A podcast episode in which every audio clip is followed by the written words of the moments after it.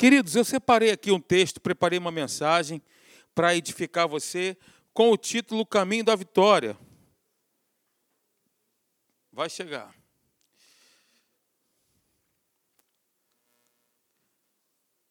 E queria que você abrisse sua Bíblia em Filipenses capítulo 3, por favor.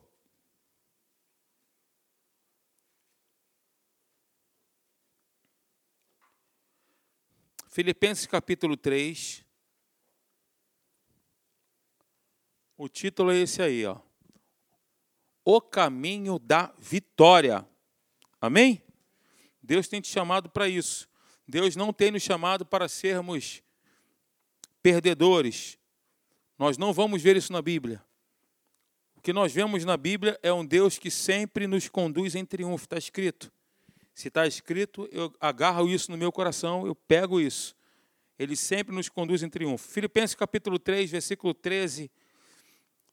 Eu leio: Irmãos, quanto a mim, não julgo havê-lo alcançado, mas uma coisa faço, esquecendo-me das coisas que para trás ficam e avançando para as que, para que para as que diante de mim estão, prossigo para o alvo, para o prêmio da soberana vocação de Deus em Cristo Jesus. Amém?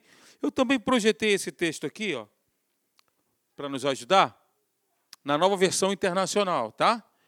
Irmãos, não penso que eu mesmo já o tenha alcançado, mas uma coisa faço esquecendo-me das coisas que ficaram para trás e avançando para as que estão adiante. Prossigo para o alvo, a fim de ganhar o prêmio do chamado celestial de Deus em Cristo Jesus. Então, eu quero usar como referência essa noite o apóstolo Paulo. É claro que a palavra de Deus é a nossa referência, mas Paulo foi um homem que escreveu dois terços do Novo Testamento.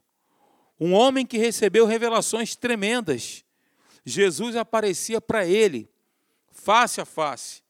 E o apóstolo Paulo, isso tem me inspirado muito, né, a exemplo do que nós temos compartilhado aqui em Atos capítulo 27 e 28, que fala do naufrágio. Algumas palavras que Paulo disse, algumas decisões, algumas posturas que ele teve, e isso tem me despertado bastante. Porque o próprio apóstolo Paulo disse: Olha, sede meus imitadores. Olha a audácia. Assim como eu sou de Cristo. Ele teve uma audácia aí, sede meus imitadores, assim como eu sou de Cristo. Ou seja, em outras palavras, eu sou uma referência para vocês, porque Jesus é a minha referência. Noutras palavras, ele estava dizendo exatamente isso. Então, se eu sou uma referência para vocês, porque Jesus é minha referência, me sigam, façam o que eu faço, falem como eu falo. Noutras palavras, Paulo estava dizendo exatamente isso. No passado, Paulo abriu mão de seus valores, porque ele era versado, ele era um homem né, que tinha uma formação diferenciada. No presente, Paulo, especificamente nesse texto, ele se via como um atleta que corre determinado para a linha de chegada. Ele era determinado, correndo para a linha de chegada, a meta final da carreira cristã. No futuro, Paulo se apresentou como estrangeiro, cuja cidadania está no céu, de onde aguarda a segunda vinda de Cristo. No passado, ele abriu mão dos seus valores. No presente, ele se via como um atleta determinado para chegar na linha de chegada. E no futuro, ele se apresenta como estrangeiro, onde a cidadania dele está no céu. A minha pátria é uma pátria celestial. Paulo dizia isso. Paulo, como atleta, e ele usa neste parágrafo, especificamente, aqui você, vai encontrar isso em Filipenses capítulo 3, do versículo 12 até o versículo 16. Ele, ura, ele usa a figura do atletismo, que é uma comparação maravilhosa para descrever a nossa vida cristã. Agora, só para contextualizar, para um atleta, irmãos, participar dos Jogos Olímpicos em Atenas, ele precisava primeiramente, para quem não sabe, ser cidadão grego. Não era qualquer um que participava das Olimpíadas em Atenas. Era necessário que ele fosse cidadão grego. Não poderia ser romano ou de qualquer outra nacionalidade. Ele teria que ser obrigatoriamente grego. Ele não competia, Paulo, para ganhar a cidadania. O atleta, ele não competia para ganhar a cidadania. Assim, queridos, nós não corremos a carreira cristã para ganhar o céu, mas porque nós já somos cidadãos do céu. Nós não estamos correndo a carreira cristã para ganhar o céu, porque nós já somos cidadãos do céu. Veja aí no versículo 20, se você mantém a sua Bíblia aberta, em Filipenses capítulo 3, versículo 20 diz: Pois a nossa pátria está nos céus, de onde também aguardamos o Salvador, o Senhor Jesus Cristo. Amém, queridos? Nós já somos cidadãos do céu. A nossa pátria é celestial. E eu quero hoje com você falar, pelo menos aqui, de cinco elementos importantes, essenciais, para se ganhar a corrida e receber a recompensa. Quem quer ganhar a corrida? Quem quer receber a recompensa? Esses cinco elementos aqui, eles precisam estar reluzentes, em voga dentro de nós. Primeiro deles,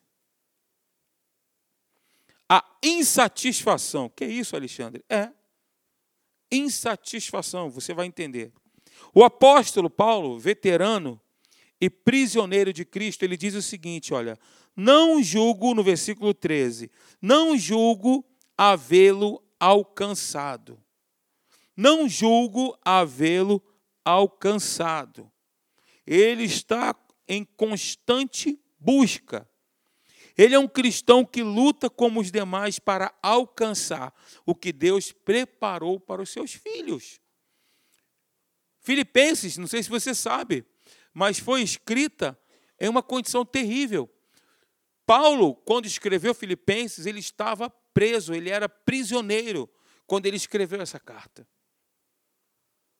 Isso é interessante. Mas mesmo assim, no final da vida, ele declarou: Não penso que eu mesmo já o tenha alcançado. No final da sua carreira, Paulo ainda estava buscando, ainda estava insatisfeito. Ele não se daria por satisfeito até que alcançasse o alvo do chamado celestial de Deus. Porque o versículo 13 fala exatamente sobre isso. Irmãos, quanto a mim, não julgo havê-lo alcançado, mas uma coisa faço, esquecendo-me das coisas que para trás ficam e avançando para as que diante de mim estão, prossigo para o alvo, para o prêmio da soberana vocação de Deus em Cristo Jesus. Então ele estava buscando esse alvo incessantemente. Ele participava de uma corrida, ainda que ele não coloque a faixa de campeão e tampouco ele possa levantar a taça. Mas ele deve continuar correndo até que esses prêmios lhe sejam atribuídos. Ele ainda não chegou aonde ele queria. Ele ainda não tinha sido coroado, não tinha levantado a taça, mas ele continuava buscando. Embora tenha sido um homem de Deus, um vaso de honra, um servo fiel, um instrumento na pregação do evangelho, e, sobretudo, na implantação de igrejas, Paulo nunca ficou satisfeito com as suas vitórias espirituais. Nunca.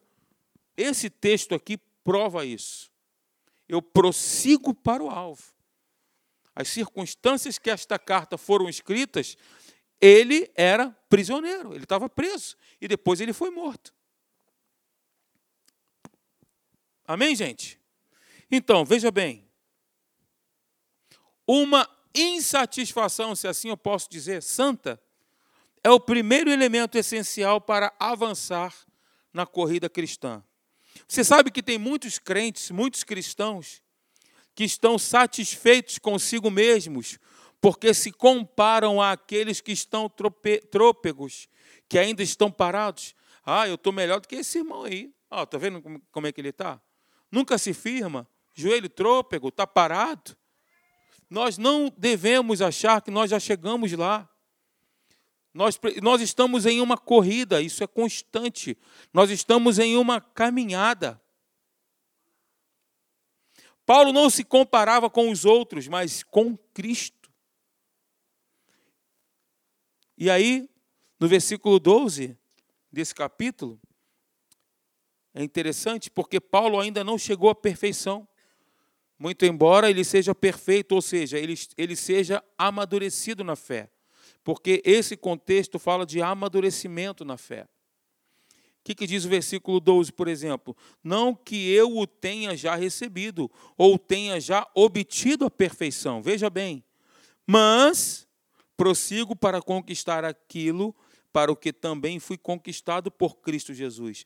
Essa perfeição fala de amadurecimento. Era exatamente isso que ele buscava. E é um dos temas da Atos, né? A gente tem falado sempre aqui, que é na maturidade que nós experimentamos o melhor de Deus. Uma das características dessa maturidade é a consciência da própria imperfeição.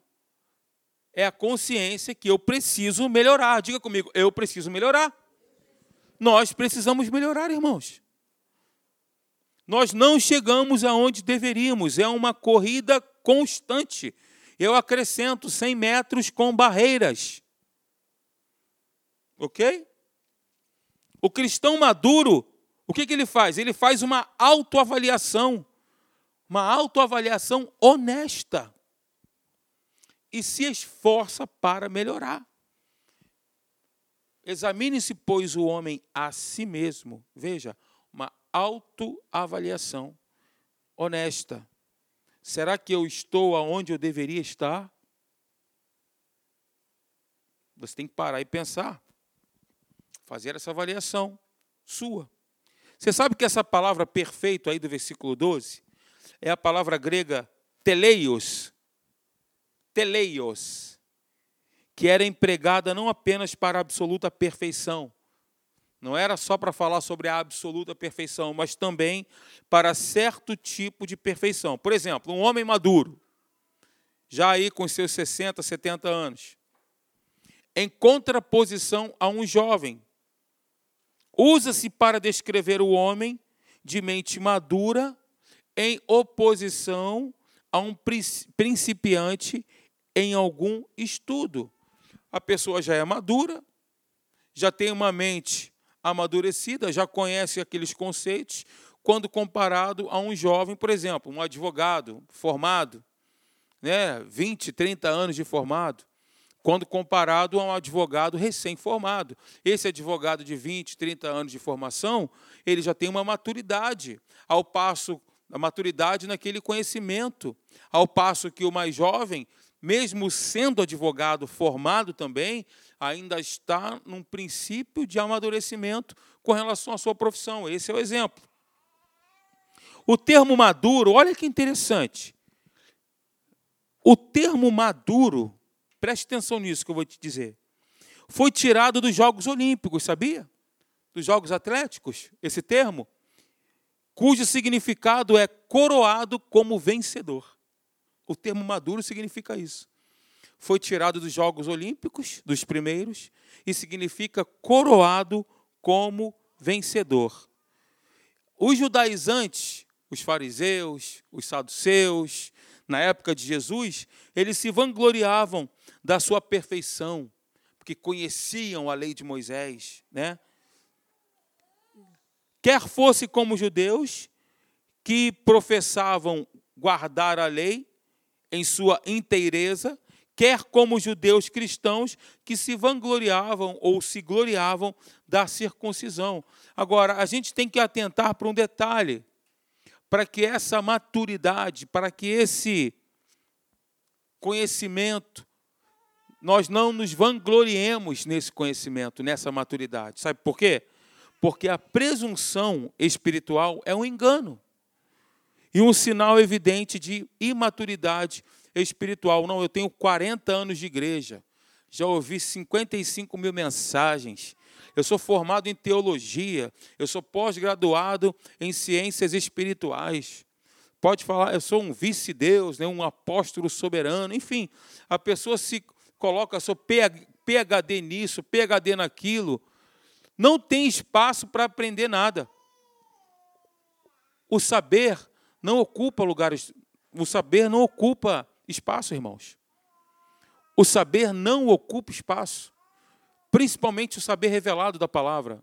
A palavra revelada, ela não ocupa espaço, então a gente também precisa, mesmo tendo não sei quantos anos de igreja, estarmos abertos, ok? Para que esse tempo todo de igreja não nos torne pessoas. Ah, eu vou para a igreja, eu me acostumei com a igreja, é normal vir à igreja. A gente, quando, quando a gente tem, tem que vir para a igreja, a gente tem que chegar aqui sempre com uma expectativa de fé que Deus vai falar comigo. Por exemplo, a igreja, lá em Apocalipse, capítulo 3, versículo 1, cadê o Luiz? Não está aí não? Está lá embaixo? Apocalipse, capítulo 3, versículo 1. É porque é o livro que ele mais gosta, vou citar o texto, ele não está aí. Fala da igreja de Sardes, olha que interessante. A igreja de Sardes julgava a si mesmo uma igreja viva. Mas lá no texto diz que na avaliação de Cristo era uma igreja morta. A igreja de Laodiceia se considerava rica e abastada, mas Jesus a considerou como uma igreja pobre, cega e nu. Veja a avaliação que nós fazemos de nós mesmos. A igreja de Sardes se considerava uma igreja viva, mas a avaliação de Cristo é que ela era uma igreja morta. A igreja de Laodiceia se considerava rica e abastada, mas Jesus a considerava pobre, cego e nu. Soberba, vanglória, prepotência, presunção. Sansão pensou que ainda tinha força, quando na realidade ele perdera a força dele. Num dado momento ele achou que ainda tinha força, mas ele foi preso. Presunção. Juízes capítulo 16, versículo 20 é a referência bíblica porque eu estou dizendo para você. Então, primeiro lugar, insatisfação. Segundo, dedicação. Será que eu consigo terminar? Consigo sim. Dedicação. Paulo diz então: Uma coisa eu faço, versículo 13 do capítulo 3. Uma coisa faço, uma coisa uma coisita. Ele tinha os olhos fixos na meta e não se desviava de seu objetivo. Ele não se desviava do seu objetivo, ele tinha os olhos fixos na meta. Ele era um homem dedicado exclusivamente à causa do Evangelho não se deixava distrair por outros interesses, a sua mente estava voltada inteira e exclusivamente para fazer a vontade de Deus. Veja, uma coisa faço. O que, que diz Isaías? Tu conservarás em paz aquele cuja mente está firme em ti, porque ele confia em ti. Paulo ele era mentalizado, ele tinha uma mente firme. A meta dele era única: uma coisa eu faço, eu vou embora e ninguém me segura. Aquele que põe a mão no arado, Jesus não falou isso? E olha para trás, não é apto para o reino de Deus. Lembra de Marta também? Ficou distraída com muitas coisas. E Jesus disse que uma só era necessária. Uma coisa só. O que ela deveria fazer? Sentar-se aos pés de Jesus, focar Jesus, mente firme, como Paulo, uma coisa só. Você sabe que muitos crentes dividem a sua atenção com muitas coisas. Tem muitas coisas dividindo a atenção, são como a semente lançada no espinheiro, que são sufocadas pelo espinheiro. Há muitos concorrentes que sufocam a semente e ela não frutifica. Nós, eu e você, nós devemos nos concentrar na obra de Deus, assim como Neemias que o governador que restaurou a cidade de Jerusalém depois do cativeiro babilônico. Esse foi o foco de Neemias, foi a meta de Neemias. Você sabe que quando seus opositores tentaram desviar a sua atenção da obra de reconstrução, ele respondeu o seguinte: olha que interessante, Neemias capítulo 6, versículo 3, depois consulta na sua casa. Neemias 6, 3. Ele disse assim: Estou fazendo grande obra, de modo que não poderei descer. Ele respondeu aos seus opositores: Estou fazendo grande obra, de modo que não poderei descer. Então, primeira coisa, uma insatisfação com relação à situação. Segunda coisa, dedicação meta, objetivo, foco. Terceiro lugar, direção. Paulo mostra a necessidade de termos a direção clara e segura nessa corrida. Direção clara, segura nessa corrida da carreira cristã, esquecendo-me das coisas que ficaram para trás e avançando para as que estão adiante. Isso é interessante porque quem corre em uma competição não olha para trás. Olha, quem está correndo, ele olha por cima do ombro.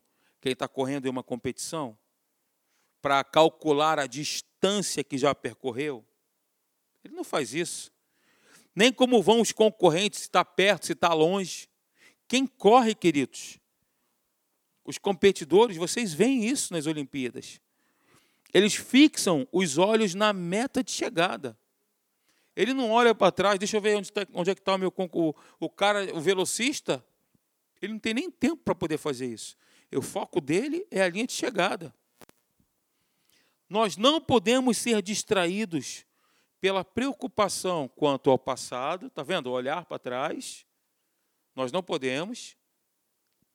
Nem quanto ao futuro porque senão nós vamos entrar na ciranda da ansiedade. Por que, que eu vou me preocupar ou me distrair quanto ao passado, as coisas que aconteceram lá atrás, ou quanto ao futuro, coisas que nem aconteceram ainda e nem sabemos se vai acontecer ou não? Você sabe que se Paulo não esquecesse o passado, a sua vida seria um inferno, porque Paulo foi um perseguidor da igreja, foi um assassino. Ele disse que ele consentiu na morte de Estevão. Ele estava ali quando Estevão foi apedrejado. Se Paulo não abandonasse os seus méritos também, não descansaria na graça de Deus. Então, ele não olhava para o passado e também não se preocupava quanto ao futuro. Por quê? Porque ele era um homem que tinha uma direção clara e segura. Você sabe que o corredor que olha para trás, ele perde velocidade a direção e a corrida. Ele olha para trás, ele perde velocidade, a direção, ele já não vai ficar na sua, eu não sei o nome, na sua raia, e pode perder a corrida, porque deixou de focar.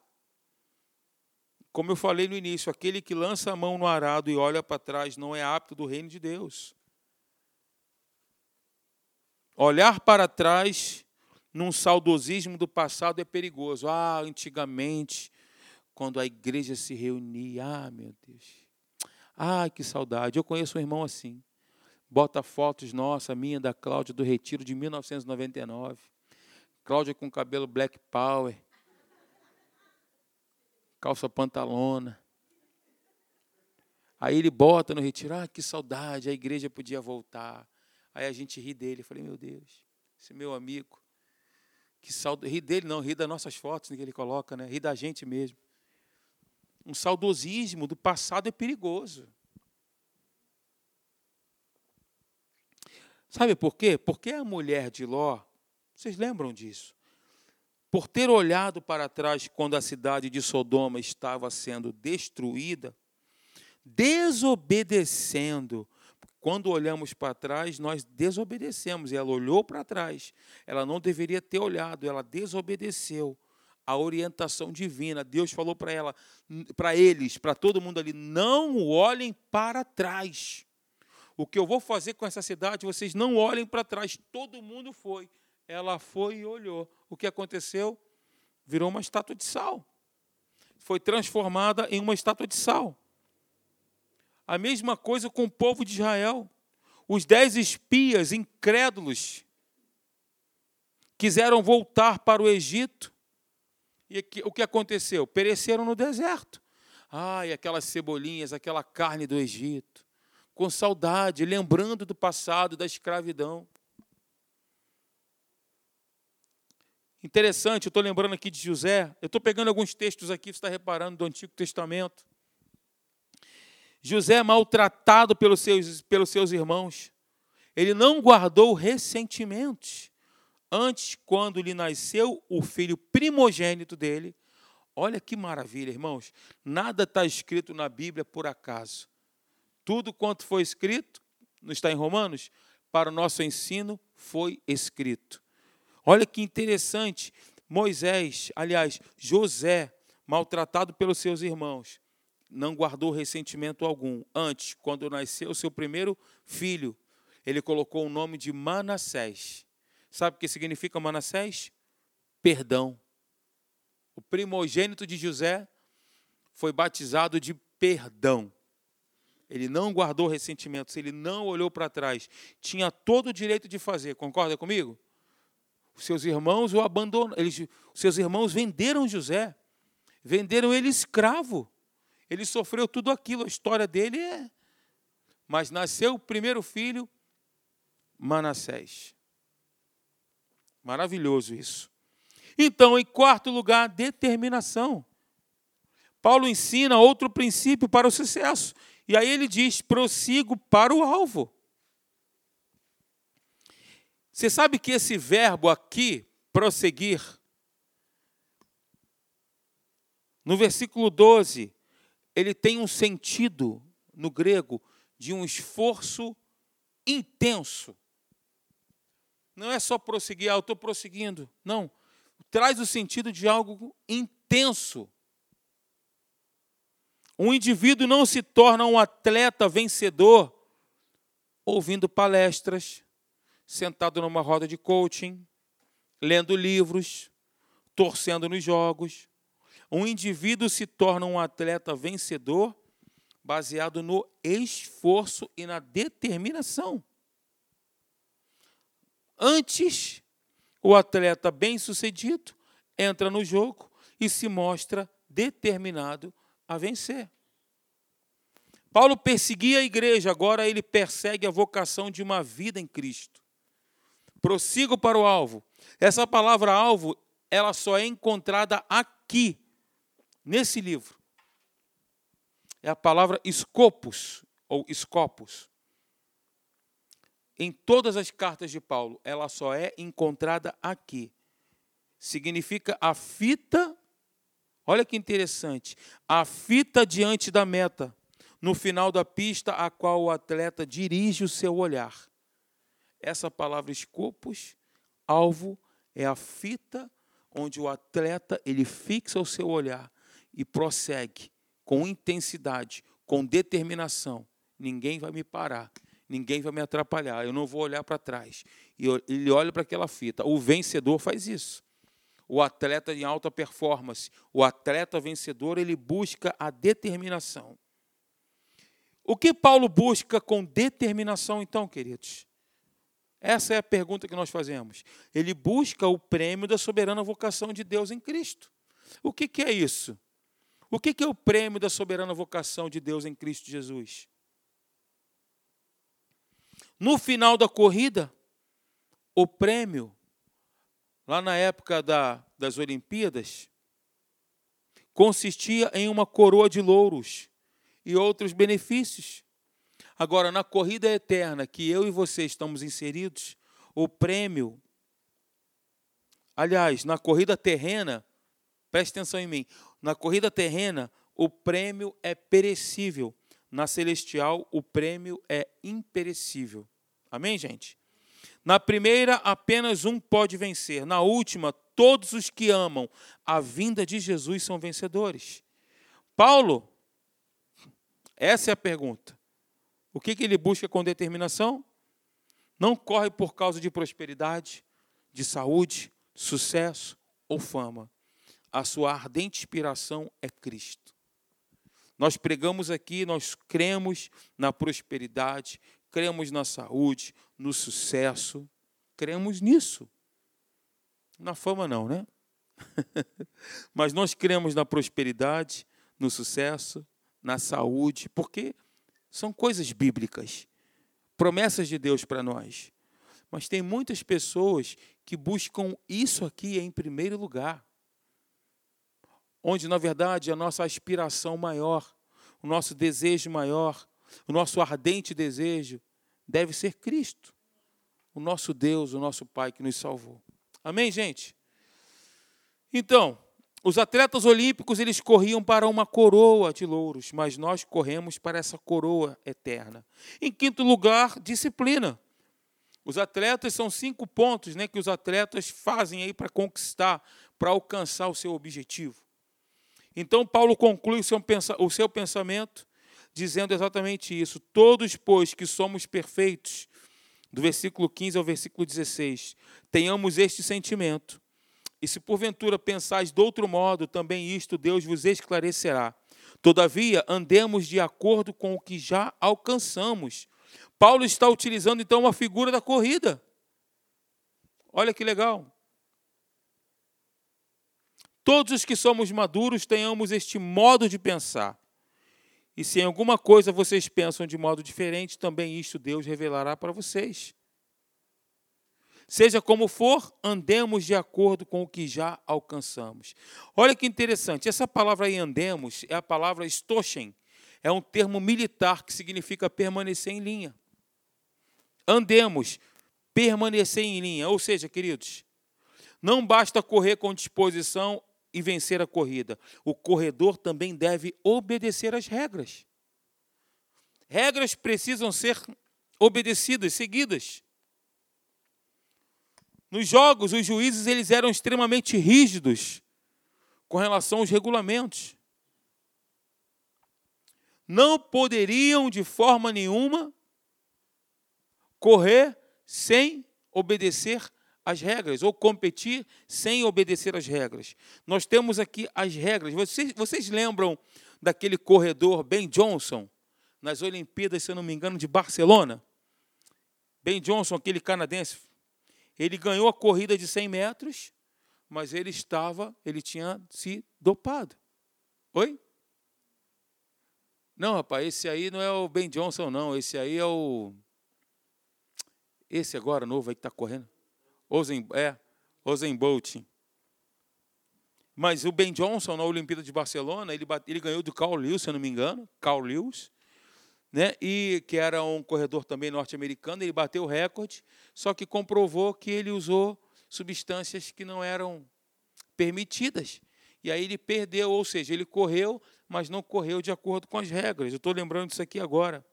E a Bíblia nos mostra vários exemplos de pessoas que começaram bem a corrida, várias pessoas que começaram bem a corrida. Eu estou lembrando aqui de Salomão, começou bem, mas a Bíblia diz que no final da sua vida ele se envolveu com inúmeras mulheres, mas não chegaram ao fim por não levarem as regras a sério. Não adianta começar bem, com insatisfação, com determinação, com disciplina, com direção clara, se nós não obedecemos as regras. Tem regras. Devemos correr sem carregar pesos inúteis do pecado e olhar firmemente para Cristo, o nosso alvo. Amém, queridos? Então, com isso, eu quero encerrar aqui esses cinco pontos sobre o caminho da vitória: insatisfação, direção, determinação, disciplina, visão clara, pegando aqui esse exemplo de Filipenses capítulo 3, todo esse capítulo, onde Paulo faz essa comparação da corrida cristã com uma corrida de atletismo, dos jogos de atletismo. Amém? Vamos ficar de pé então. Senhor, nós queremos te agradecer pela tua palavra. Muito obrigado pelos meus irmãos, ó Deus, pela vida de cada um deles, pela família de cada um deles, Senhor. Deus, eu te peço, no nome de Jesus, que o Senhor continue fortalecendo, sustentando, renovando o ânimo, a força de cada um que está aqui, Senhor, a família, Pai. Abençoa a casa do meu irmão, abençoa a família dele, Senhor. Dá ao meu irmão uma semana abençoada, Pai. Durante toda essa semana que possamos fazer exatamente isso, Pai. Com determinação, correr esse, essa corrida que nos está proposta, Pai. Sem olhar para o lado, sem olhar para o passado, mas olhando para o futuro, olhando para a linha de chegada, para a fita, Senhor, esquecendo de das coisas que ficaram para trás, do saudosismo, mas avançando, Pai, crescendo, buscando a maturidade, buscando o desenvolvimento espiritual, Pai. Muito obrigado pela vida de cada um desses meus irmãos aqui.